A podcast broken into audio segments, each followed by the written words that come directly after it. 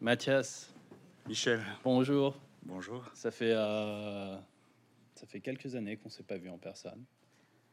Et J'ai j'ai- du mal à te croire parce que tu étais toujours présent dans mes pensées et Ah, toujours présent derrière mon écran. C'est.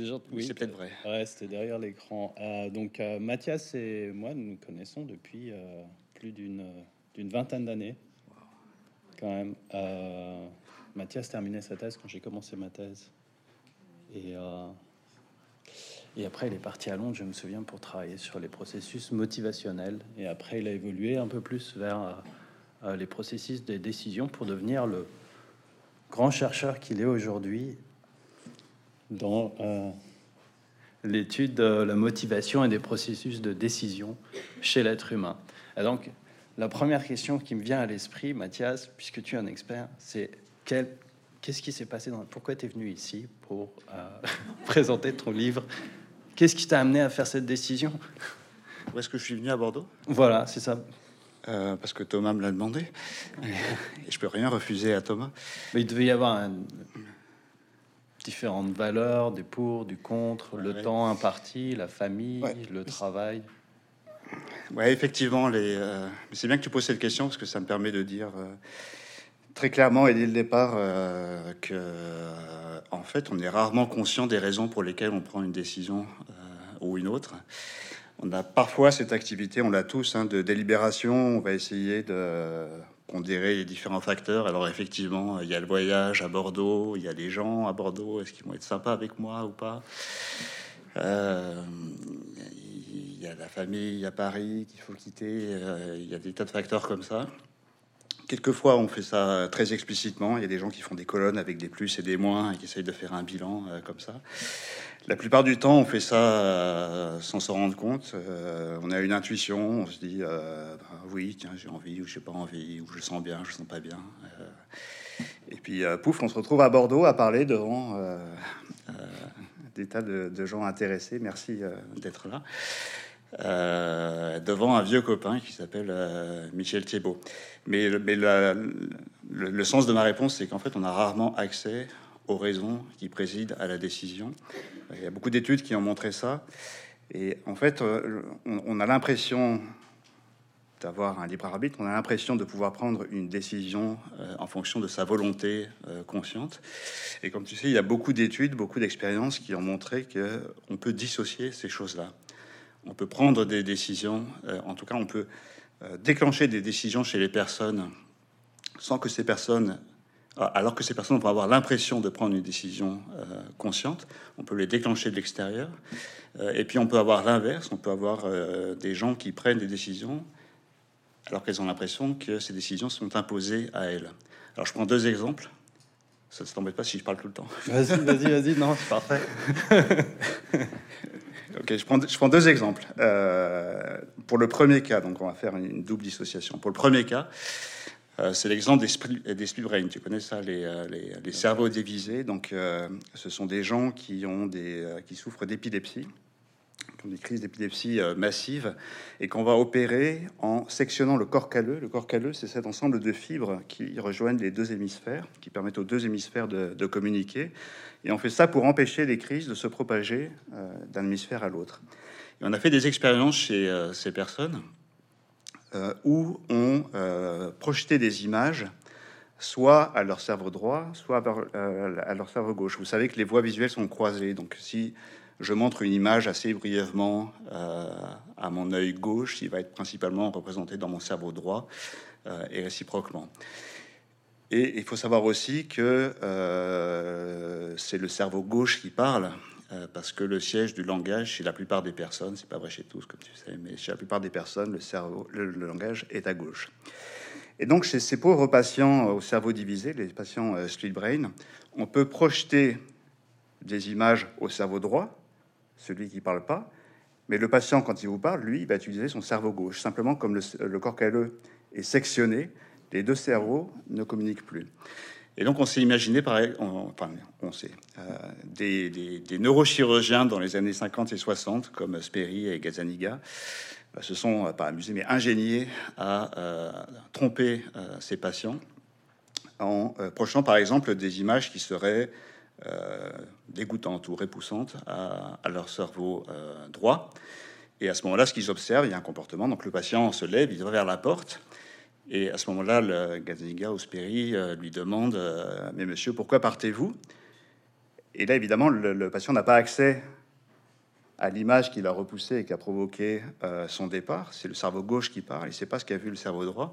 Et il dit, euh, il invente une histoire en fait. Il dit, euh, j'avais soif, je voulais prendre un verre d'eau, ou bien j'avais envie d'aller aux toilettes, ou il donne une raison. Et en fait, c'est très souvent ce qu'on fait. Et là, c'est un cas extrême. En fait, le cerveau divisé, c'est un cerveau évidemment qui n'est pas intact, qui n'est pas fonctionnel. Mais en fait, on fait très souvent ça. On prend des décisions pour certaines raisons. Et puis, quand on nous demande tout à trac, comme toi ce soir, euh, pourquoi est-ce qu'on a pris cette décision? Eh bien, on avance quelque chose. On dit c'est la faute à Thomas. Et donc, ça, c'est la, première dissociation. Donc vous avez des patients qui euh, n'ont pas accès euh, aux, raisons qui président à leur décision, et on le sait parce que ces raisons, on leur a donné de l'extérieur, on les a manipulées. Et on a l'inverse, alors je vais faire plus court, on a l'inverse dans des pathologies comme les troubles psychotiques. vous savez que les schizophrènes ont ce genre de délire où euh, quelqu'un prend le contrôle de leurs pensées ou de leurs actes. Et en fait, l'interprétation courante, c'est qu'ils génèrent eux-mêmes la voix qui leur parle euh, dans leur tête, mais ils ont l'impression qu'elle vient de l'extérieur et ils ont l'impression de ne pas pouvoir désobéir à cette voix. Donc ils se retrouvent à obéir à une voix qui en fait provient de parties inconscientes de leur fonctionnement psychique, mais qui s'attribue à une force euh, extérieur. Voilà, tout ça pour dire qu'on n'est pas toujours au clair avec les raisons qui euh, président à nos choix. Ok. Euh, donc, j'ai lu ton livre en entier. tu bluffes. Bah, tu peux me poser une question si tu veux. Euh, pas. Un peu plus tard. en deux semaines. Et, mais j'étais particulièrement touché parce qu'en fait, le livre présente une, une forme de dualité entre Momo, qui, euh, qui raconte sa vie de tous les jours, qui subit un petit peu sa vie de tous les jours, euh, de façon simple. Et euh, le scientifique qui derrière explique les mécanismes sous-jacents de la décision et qui sont assez complexes en fait, qui amènent Momo à faire ce qu'il fait. Ça m'a particulièrement touché parce qu'en réalité, le scientifique Mathias Pessiglione, je le connais assez peu, mais Momo, je le connais plutôt bien. Et euh, par exemple, euh, je me souviens de soirées où on jouait aux cartes ensemble, on jouait au poker, comme l'un de tes exemples dans ton livre. Qu'est-ce qu'il va raconter? Et dans l'un de tes exemples dans ton livre, tu dis, tu dis euh, très élégamment que quand tu joues au poker, au bout d'un moment, tu finis par comprendre la logique de comment jouer de façon systématique pour maximiser tes gains et minimiser tes pertes. Mais c'est là que tu commences à t'ennuyer pour continuer à jouer et à t'amuser, tu commences à faire des all-in un petit peu de temps en temps et tu perds tout. Et en réalité, ça m'a beaucoup intéressé parce que c'est exactement ce qui s'est passé ce soir-là, où tu fais des all-in un petit peu à Las Vegas et tu as tout perdu. Mais la question qui... Tu bluffes à nouveau, j'en souviens pas. Non, non, si. Euh, mais la question qui, euh, qui m'intéresse en particulier, c'est euh, comment est-ce que le, comment est-ce que le scientifique se réconcilie avec avec Momo en fait? Comment comment le grand professeur parle de suite quand tu pars faire tes courses dans la journée et que tu dois acheter un tel type de riz au lieu de tel type de riz et tu te rends compte que en fait la boîte est la plus grosse mais en fait le, le prix est moins cher mais la quantité est plus faible et c'est probablement pas la même qualité. Et derrière, est-ce que quelque part, il y a le professeur qui se réveille et qui dit attention, on est en train d'essayer de te manipuler pour que tu prennes une décision que tu ne veux pas prendre. Tu as cet exemple avec la, télévision, par exemple, qui était. Ouais. ouais, non, c'est une bonne question. La première réponse, c'est que effectivement, il y, a deux personnes dans une et que je suis un momo comme tout le monde, hein, et donc euh, je me trompe, je prends des mauvaises décisions. Euh. après, je m'en veux, et, euh, puis j'essaie de comprendre pourquoi. c'est peut-être pour ça d'ailleurs que j'ai pris ce sujet d'étude, c'est parce que je, ne savais pas prendre des bonnes décisions, et donc je me suis dit on va essayer d'étudier le pourquoi du comment, et puis peut-être qu'à la fin j'arriverai mieux. Je suis pas sûr que j'arrive mieux. donc j'ai pas de recette pour prendre une bonne décision, sinon je serais très riche, je pense. Je pourrais vendre des conseils très chers. Euh, Par contre, euh, ce qu'on voit au fur et à mesure de mes manies, mais pas que les miennes, hein, il y a des, des, études dans la littérature scientifique, c'est plutôt les biais, c'est-à-dire qu'on repère des choix qui seraient irrationnels par rapport à euh, une décision optimale. Alors ça pose le, le problème difficile d'arriver à définir la rationalité, mais euh, il, y a, beaucoup de gens, des penseurs, soit des philosophes, soit des économistes, qui ont défini des normes rationnelles, qui disent euh, pour être rationnel, il faut faire comme ci, comme ça. Et pour vous donner euh, un aperçu de ces, de ces normes, en fait, ça dépend des situations. Vous avez des situations très simples où on va, par exemple, avoir des décisions entre des options financières. Je dis simple parce que c'est quantifié. Par exemple, vous avez ce que, ce que les anglo-saxons appellent une loterie. Euh, sous le, terme anglais, ça veut dire euh, l'association d'un montant et d'une probabilité. Par exemple, 50% de chance de gagner 100 euros. Et ben en fait, quand on a ce genre d'option, il y a une façon rationnelle d'estimer la valeur attendue, 50% de chance d'obtenir 100 euros. Euh, L'espérance mathématique, on le sait depuis Blaise Pascal, euh, 1748, 1750, je crois, les pensées. Euh, L'espérance, ça va être 50 euros. On multiplie la probabilité par le montant, et puis ça nous donne une espérance. Et Pascal nous dit euh, prendre une décision rationnelle, c'est euh, prendre, choisir l'option qui a la plus grande valeur attendue. Donc pour chaque option, je regarde quelles sont les conséquences possibles. Pour chaque conséquence, j'estime la probabilité et le montant. Je fais ma multiplication. Je somme sur toutes les conséquences. Et puis comme ça, j'ai la valeur attendue de chaque option. Et puis, rationnellement, je prends l'option de meilleure valeur attendue. C'est comme ça, au passage, que Pascal justifie la croyance en Dieu. Parce qu'il dit, euh, même si euh, la probabilité que le Dieu chrétien existe est très faible, même si elle est minuscule, la perspective d'un avenir au paradis a une valeur infinie, c'est un plaisir infini. Et donc, si je multiplie une petite probabilité par un plaisir infini, ben, ça fait une valeur infinie. Donc, je dois me comporter en bon chrétien pour le cas où ça m'envoie euh, au paradis. Et entre parenthèses, c'est pas que Pascal. Vous avez le même genre de raisonnement. Alors, évidemment, dans, le système capitaliste, c'est très fréquent, mais j'aime bien prendre cet exemple parce qu'il est un petit peu à contre-courant. Lénine, à la veille de la, révolution euh, bolchevique, fait exactement le même raisonnement. Il dit la, la probabilité que la révolution réussisse est très faible, mais on va quand même tenter le coup parce que si ça marche, alors ce sera le grand soir, la victoire des classes prolétariennes, euh, le paradis sur terre, euh, etc. Donc ça vaut le coup parce que si on multiplie la probabilité par la, par la grandeur, on arrive à l'infini. Alors ça, c'est des situations simples. On a la probabilité et on a le montant. Euh, dans la plupart des cas, on n'a pas euh, ces choses-là. Même sur des choix très simples, fromage ou dessert, euh, orange ou banane, il n'y a pas de probabilité, il n'y a pas de montant, on ne peut pas faire de calcul. Et donc, on ne sait pas trop comment faire. Mais il y a quand même des normes de rationalité. Euh, qui ont été euh, euh, démontrés essentiellement par le, mathématicien allemand von Neumann, juste après la, Seconde Guerre mondiale. Donc c'est celui qui, après avoir participé au projet Manhattan et à la fabrication de la bombe atomique, pour ceux qui ont vu le film Oppenheimer, a ensuite fondé la théorie des jeux, puis les bases de l'ordinateur. Donc c'est un des grands plus grands, un des scientifiques du XXe siècle qui a eu le plus d'influence. Et donc sur la rationalité, ce qu'il a dit, c'est que euh, rationnel euh, un choix qui euh, maximise la valeur au sens où on prend euh, la valeur qui est la plus grande sur une échelle de valeur. Donc faire un choix rationnel, ça revient à être capable de poser les options sur une même échelle de valeur. Et si je peux faire ça, alors je vais respecter un certain nombre d'axiomes de rationalité.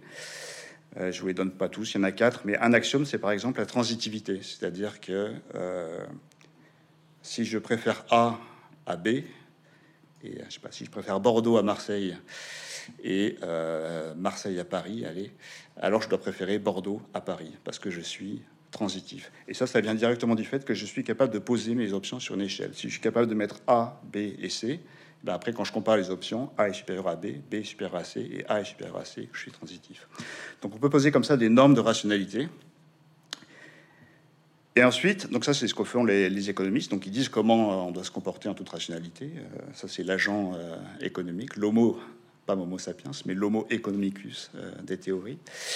Et puis vous avez des, des, psychologues qui ont fait des expériences et qui ont montré que, évidemment, les vrais humains dans la vraie vie ne se comportent pas du tout comme l'agent rationnel en économie. Et, qu'on, euh, et donc, après ce long détour, je reviens au biais, et donc on, répertoriait euh, un certain nombre de, biais dans la décision. Et donc, je reviens euh, à la dissociation entre, j'ai pas perdu le fil, entre moi et, moi, entre le narrateur et, et, Momo sapiens. Peut-être, il y a quand même, c'est pas complètement étanche parce qu'il y, a une certaine porosité. Ce qui passe, à mon avis, c'est la connaissance des biais. Euh, c'est-à-dire que je sais que, euh, je ne sais pas, si je suis fatigué, je vais être plus impulsif, par exemple. Euh, et donc, je peux repérer mon état et pas prendre une décision si je suis dans un état de fatigue. Donc, vous avez des tas de biais comme ça qu'une fois qu'on les connaît, on arrive à les repérer dans la vraie vie, chez soi, chez les autres d'ailleurs. On peut le faire remarquer à sa femme, à ses enfants. Ils doivent adorer ça. C'est ça.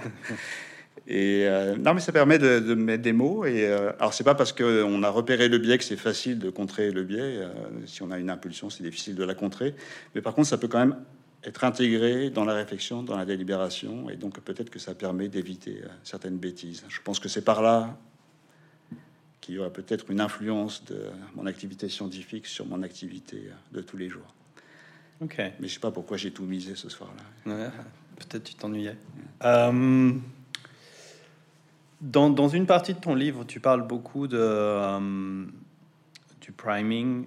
Euh, donc, c'est présenter des images très rapidement à la télévision et la façon avec laquelle ça peut peut-être influencer le public pour voter pour une personne ou pour une autre personne. Euh, chose que tu, que tu démontres bien dans ton livre. Les effets sont vraiment minimes et on peut, on peut pas vraiment dire que ce soit une bonne stratégie pour se faire élire. En revanche, il y a ce scandale tu es peut-être au courant de euh, Cambridge Analytica qui a manipulé des données pour pouvoir essayer d'influencer et qui a essayé euh, dans plusieurs euh, pays différents d'influencer le vote et les processus de décision des individus avec pas des images subliminales, mais des, des images qui suggéraient des concepts. Tu penses que donc c'est possible de toujours avec l'information, avec la télévision, avec les médias, d'influencer les décisions des personnes? Je pense que c'est possible, mais quand j'ai dit ça, j'ai pas dit grand-chose. Hmm. Euh, mais peut-être pas par le subliminal. En fait, euh, ce qu'a fait euh, Cambridge Analytica, c'est assez différent d'une manipulation subliminale. Donc pour tout le monde, en fait, le, enfin, vous savez peut-être l'histoire. c'est parti d'un cinéma de la côte ouest des États-Unis en 1957, je crois. Le propriétaire s'appelait Monsieur Vickery. il projetait un film qui s'appelait Picnic et ce qu'il a fait, c'est qu'il a inséré une image euh, dans le film, euh, une image par seconde, donc une 25e image. Normalement, il y a 24 images par seconde. Il a mis une 25e image. Il a essayé deux choses. Une, c'était euh, drink coke, donc buvez du coca, et l'autre, eat popcorn, manger du popcorn. et les ventes de popcorn et de Coca-Cola ont été décuplées pendant le film ou à la sortie du film, je sais plus. Et donc, euh, c'est à partir de là qu'est partie la, la, peur ou la paranoïa sur la publicité subliminale et le fait qu'elle a été interdite en fait dans la plupart des pays et dans tous les États, je crois, aux États-Unis.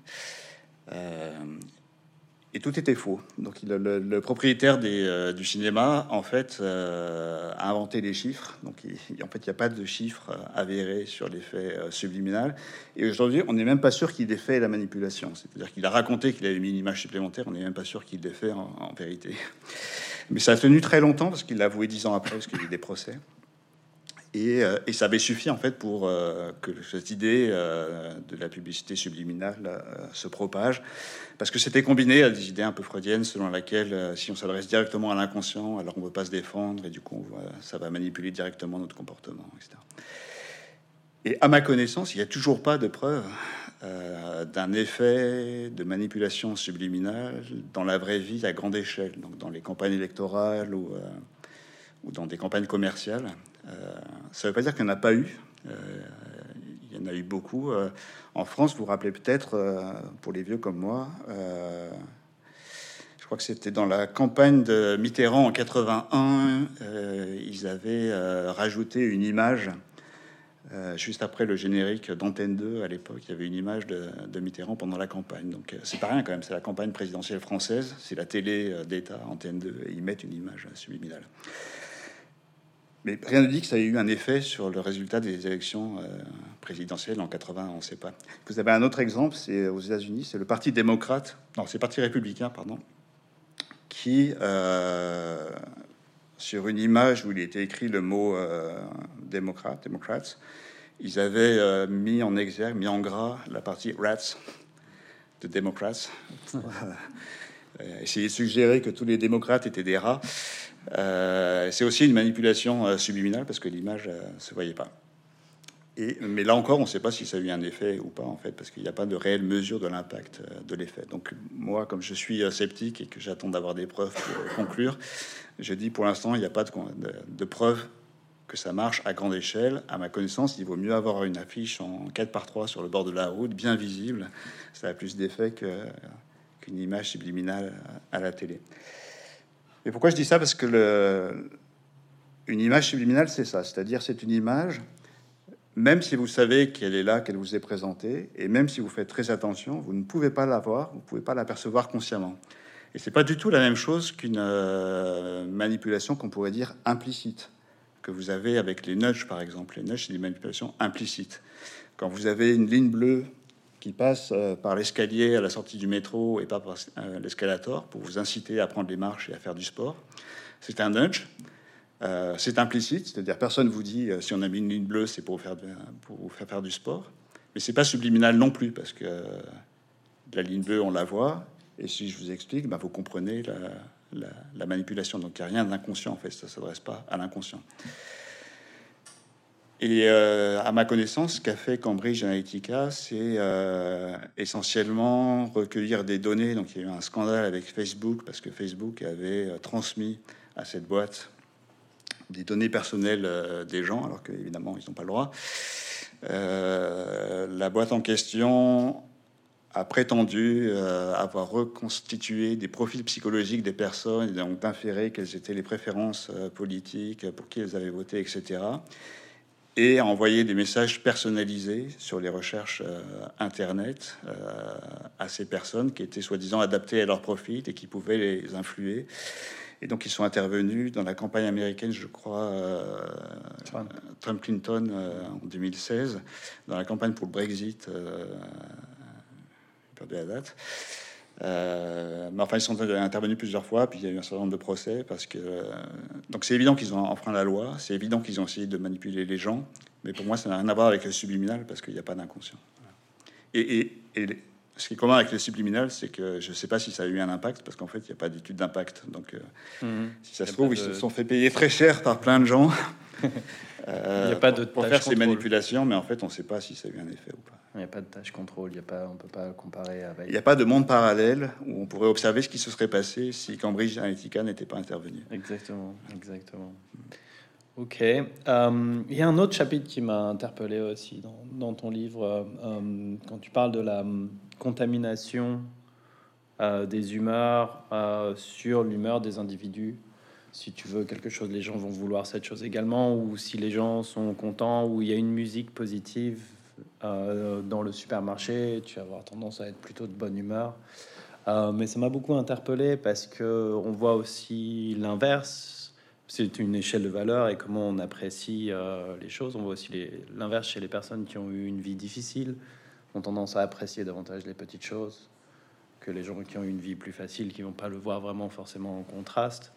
Donc finalement, est-ce que est-ce que tu dirais que la, ils ont une musique de background qui est une musique dans le fond qui est triste, mais quand même, ça permet de surélever les choses qui sont positives.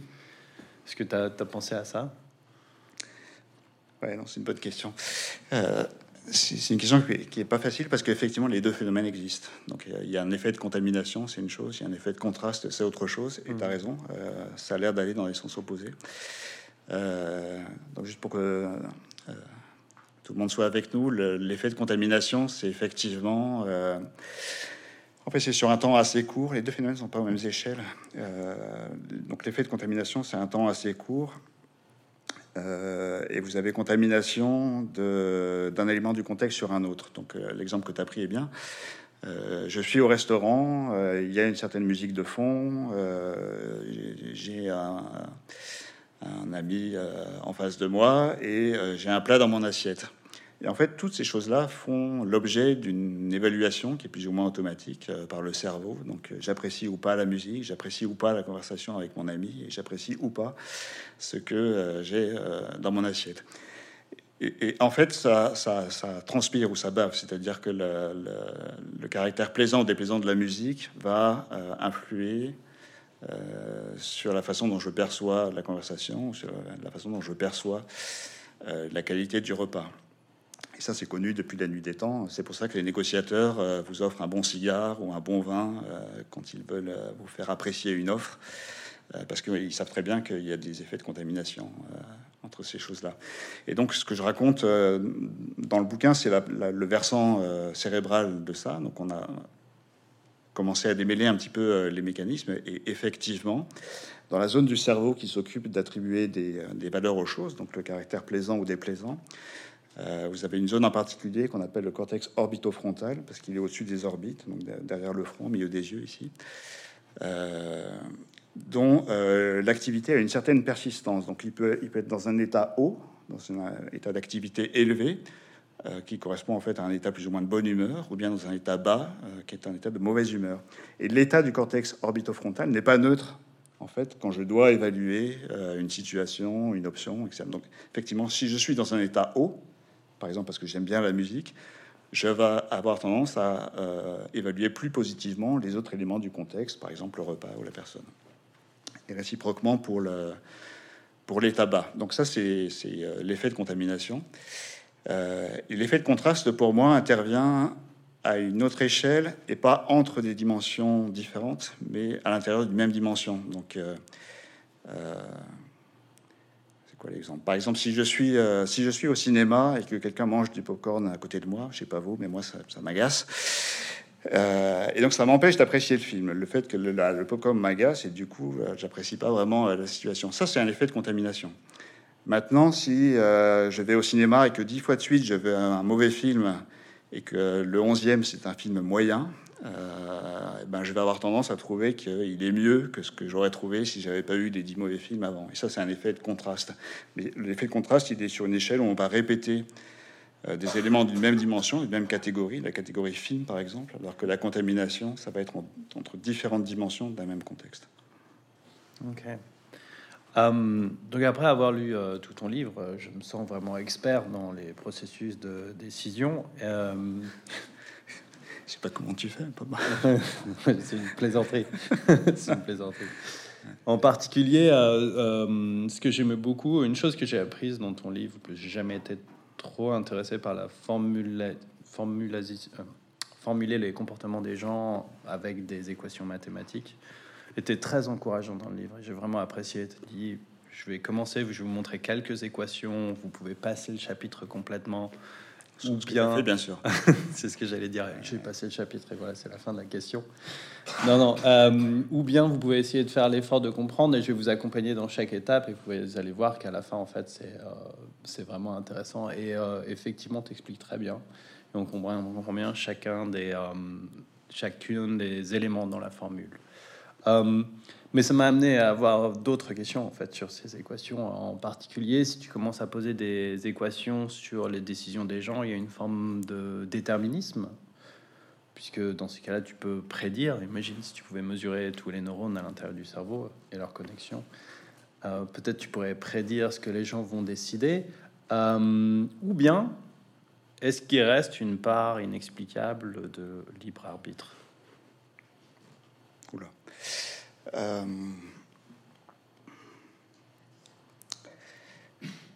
ouais, alors, euh, bon, sur les équations, effectivement, euh, en fait, le but principal, c'est de pouvoir faire des simulations, des modèles. C'est-à-dire que je suppose que le cerveau, que l'humain ou l'esprit se comporte comme ça. Et je ne me contente pas de faire des phrases, j'ai écrit euh, en maths, euh, mais les maths n'ont aucun intérêt en fait, c'est le, niveau conceptuel euh, qui est intéressant. Donc, je suppose qu'on prend les décisions de cette façon-là, c'est mon modèle. Et ensuite, je simule le modèle. Donc, j'ai un agent informatique qui va prendre des décisions et je regarde comment il se comporte. Et en fait, on est souvent surpris parce qu'on n'arrive pas à faire des simulations dans notre tête. On a, en fait, on a un cerveau très limité pour ça, mais les ordinateurs sont très bons. Et donc, euh, on s'aperçoit qu'il y a euh, des propriétés émergentes. Alors, ce qui me vient à l'esprit, c'est par exemple, euh, on, parlait de l'humeur tout à l'heure. pour un économiste, l'impact de l'humeur sur les choix, c'est quelque chose d'irrationnel ça se voit dans la vie de tous les jours. Donc, pour prendre un exemple, on sait que les, par exemple, on vend plus de billets de loto quand il fait beau, ou euh, à Bordeaux, si l'équipe de Bordeaux a gagné la veille, par exemple. Ça s'interprète comme un effet de l'humeur. Les gens sont contents, euh, ils sont optimistes et ils vont acheter des billets de loto, ou bien ils vont faire des paris. voilà. Donc ça, pour un économiste, évidemment, c'est aberrant, puisque euh, les résultats sportifs ou bien la météo euh, est complètement indépendant euh, des résultats du loto, et donc ça ne devrait pas m'influencer. Et en fait, on s'est posé la question, on s'est dit, mais est-ce que c'est vrai que cet effet de l'humeur sur les choix est complètement aberrant? Est-ce qu'il n'y a pas des situations euh, dans lequel ce serait au contraire adapté? Est-ce qu'il euh, n'y a pas une bonne raison pour laquelle la, sélection naturelle en fait a favorisé ce mécanisme qui fait que quand on est de bonne humeur, on a tendance à explorer, on a tendance à sortir, euh, on va chercher les bonnes choses, ce qu'on appelle les récompenses. On va affronter des coups, on va affronter, on va prendre des risques peut-être, on va faire des efforts, voilà, pour avoir des récompenses quand on est de bonne humeur et puis pas quand on est de mauvaise humeur et que ça, c'est finalement pas adapté. Et c'est là que j'arrive avec ma simulation euh, informatique. On peut simuler un environnement très simple qui peut être celui, ou qui s'approche peut-être de celui qu'ont rencontré nos ancêtres euh, au cours de l'évolution, nos ancêtres chasseurs-cueilleurs. Et euh, on se dit que dans l'environnement de ces ancêtres, il y a des fluctuations qui sont saisonnières et qui vont varier la disponibilité des récompenses, mais aussi euh, des coûts euh, en fonction de l'année. Donc schématiquement, euh, l'été, il y a plus de pluie, il y a plus de proie, c'est plus facile. L'hiver, il fait froid, il fait noir, c'est plus dur d'aller chasser ou d'aller cueillir, et en plus, les proies hivernent et, et les arbres ont perdu leurs fruits. Et donc, dans cet environnement-là, on se rend compte que c'est finalement adapté euh, d'être de bonne humeur l'été et d'être de mauvaise humeur euh, l'hiver, puisque du coup je vais aller euh, cueillir et chasser quand ça vaut le coup, quand ça rapporte, et puis au contraire je vais rester dans ma grotte. Bon, après il vit pas dans les grottes, mais enfin, je vais rester dans mon abri quand ça vaut pas le coup. Et, quand on fait les simulations, on s'aperçoit que effectivement, l'agent qui est équipé de ce système-là, c'est-à-dire qu'il va explorer euh, l'environnement quand il est de bonne humeur, euh, finalement se débrouille mieux à la fin de l'année. Il a obtenu plus de récompenses et il a euh, subi moins de coups que l'agent qui est neutre, comme le voudrait la théorie euh, économique. Et ça, c'est pas si facile en fait à prouver euh, de tête. Et c'est en, mettant en mathématiques et en simulant le modèle qu'on arrive à euh, observer cette propriété qui est une propriété émergente du système. Alors comment est-ce que je vais arriver au livre arbitre à partir de là donc effectivement, quand on, quand on a ces, ces, ces équations, ces lois qui prédisent les comportements, on s'aperçoit que quand on, a un bon modèle, euh, ça prédit les choix en moyenne. Euh, donc, je sais pas, un bon modèle, il va prédire les choix des gens à 70 ou 80% C'est quand même au-dessus de la chance. Par exemple, si c'est un choix binaire, euh, on a une chance sur deux. si c'est un choix entre deux options, il y a une chance sur deux. mais c'est très loin, évidemment, de la prédiction parfaite qui serait à 100 et euh, si on devait prédire euh, un seul choix d'une seule personne à un moment donné, euh, on se tromperait dans 20 ou 30% des cas. Donc on fait vraiment des prédictions statistiques en fait sur un grand nombre de choix. Donc ça marche en moyenne, ça marche pas au coup par coup. Alors pourquoi ça marche pas? Là j'aurais l'attitude de, la place. En fait, c'est ce que tu as évoqué un petit peu, c'est-à-dire qu'effectivement, euh, ça marche pas à cause euh, du hasard épistémique, c'est-à-dire qu'il y a trop de facteurs que je ne connais pas et que je ne peux pas intégrer dans mon modèle ou dans mon équation. Euh, et c'est l'ensemble de ces facteurs inconnus qui fait qu'en fait, j'arrive pas à prédire correctement le comportement des gens. Et, c'est aussi ce qui fait l'écart, une des limites de notre discipline, c'est ce qui fait l'écart entre les, prédictions de laboratoire, c'est-à-dire dans un test de laboratoire bien contrôlé, où je maîtrise à peu près les facteurs, on prédit bien les comportements, quand il s'agit de prédire ce que font les gens dans la vraie vie, ça devient beaucoup plus difficile. Et même Cambridge Analytica, qui fait du machine learning sur les données de Facebook, a quand même du mal à faire des prédictions euh, correctes. Euh, donc, donc, je dirais ça, en fait. C'est un défaut de connaissance euh, qui fait que j'arrive pas à prédire les décisions des gens.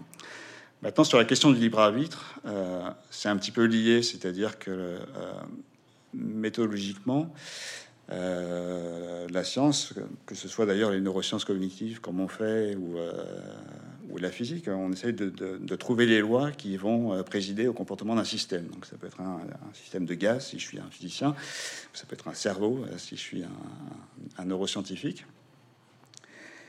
Et par nature, l'attitude scientifique consiste à essayer de trouver des lois qui déterminent le système. Et donc le concept de libre arbitre, il ne veut pas rentrer en fait dans une théorie scientifique, parce que si c'est le cas que je peux prendre une décision qui soit complètement indépendante de tous les facteurs euh, imaginables, et c'est ce que ça veut dire en fait le libre arbitre, bah, alors je ne peux pas prédire le système et ça ne peut pas rentrer dans ma théorie. Donc, euh, donc la question du libre arbitre, pour moi, est une question hors champ euh, scientifique, c'est une question philosophique. C'est une évidence à la première personne, c'est-à-dire que moi, comme tout le monde, j'ai l'impression d'exercer ma volonté quand je prends une décision. On sait que dans bien des cas, c'est faux, comme on le disait au début. On peut avoir l'impression de prendre une décision euh, volontairement, et en fait, euh, c'est pas le cas. Mais de toute façon, une théorie scientifique va faire l'impasse sur le libre arbitre par, par construction. Ok. Euh, merci pour cette réponse. J'ai une dernière question, parce qu'on va arriver au bout, qui me brûle les lèvres. Professeur Pessiglian, est-ce que la dopamine est la molécule du bonheur. Ah, tu tiens à m'énerver. Donc Michel fait exprès de me mettre en rage. Euh... Je t'avais raconté cette anecdote. Euh. C'est écrit dans ton livre. Ah, c'est écrit dans le livre. Euh, tu me l'as raconté aussi. J'ai raconté aussi. En fait, les, alors, les, chercheurs ou les scientifiques dans la salle le savent bien. Euh, quand on a affaire aux journalistes, euh, ils essayent de vous faire dire euh, des phrases, des formules un petit peu clinquantes. Et une de ces formules, c'est la dopamine. c'est pas la molécule, d'ailleurs, c'est l'hormone. L'hormone, pardon. C'est l'hormone du bonheur ou l'hormone du plaisir. L'hormone du plaisir. J'aime bien dire l'hormone du plaisir. Et, et, donc j'ai vécu cette expérience quand j'étais beaucoup plus jeune. Euh, on essayait de me faire dire que la, la, dopamine était l'hormone du plaisir, et euh, alors c'est faux. Euh, parce que d'abord, c'est pas une hormone. une hormone, c'est une molécule qui va dans le sang et qui permet de transmettre un signal d'un organe à l'autre. La, dopamine, fait, un tout petit rôle comme neurohormone. Mais, pour simplifier, la dopamine, c'est un neuromodulateur qui transmet de l'information à l'intérieur du cerveau, donc c'est n'est pas une hormone. Et rien ne dit que ce soit lié au plaisir. Euh, on pense même plutôt le contraire, c'est-à-dire que euh, si, si, si, je rencontre une situation qui me fait plaisir, ça va avoir plusieurs effets. Il y a l'impression, euh, le vécu subjectif conscient de plaisir, c'est une, une, chose, mais il va y avoir aussi un effet de renforcement. Donc, si euh, par mon action, mon comportement, j'arrive à quelque chose qui me fait plaisir, euh, je vais avoir tendance à répéter euh, ce genre d'action parce que ben, je suis trop content et donc je vais recommencer. Et c'est plutôt cet effet de renforcement, à cet effet de renforcement que sert la dopamine plus que à la génération de la sensation de plaisir. Et on pense que la sensation de plaisir elle-même, c'est au moins la théorie de, de Berridge sur le wanting et liking, euh, la sensation de plaisir euh, serait plus liée au système opioïde. Donc le fait que j'aime, que j'apprécie euh, la situation, c'est plutôt les, opioïdes. Et le fait que je suis renforcé et, donc ça va influencer mon comportement dans le futur, c'est plutôt la dopamine. Voilà. Dans la série, j'ai aussi la dopamine, c'est comme un feu de forêt. J'ai une journaliste qui voulait absolument me faire dire que c'était comme un feu de forêt dans le cerveau, et qui voulait même me faire faire une expérience dans laquelle on montrerait, euh, en mettant quelqu'un dans l'IRM, que euh, le cerveau s'embrasait comme un feu de forêt. Ça lui plaisait beaucoup, en fait, cette image. Et, j'ai dû expliquer que d'abord, ça marchait pas comme ça. On met pas quelqu'un dans l'IRM et puis on voit l'activité du cerveau. Il y a un traitement euh, statistique, et puis qu'en fait, l'image du feu de forêt veut pas dire grand-chose. Super. Bah, écoute, euh, Mathias, merci beaucoup. Moi, ça m'a fait très plaisir de replonger euh, dans ta vie personnelle et dans ta vie scientifique en lisant ton livre. Et puis, euh, je souhaite d'avoir énormément de succès avec ce livre que j'ai beaucoup apprécié. Merci. Merci, Michel.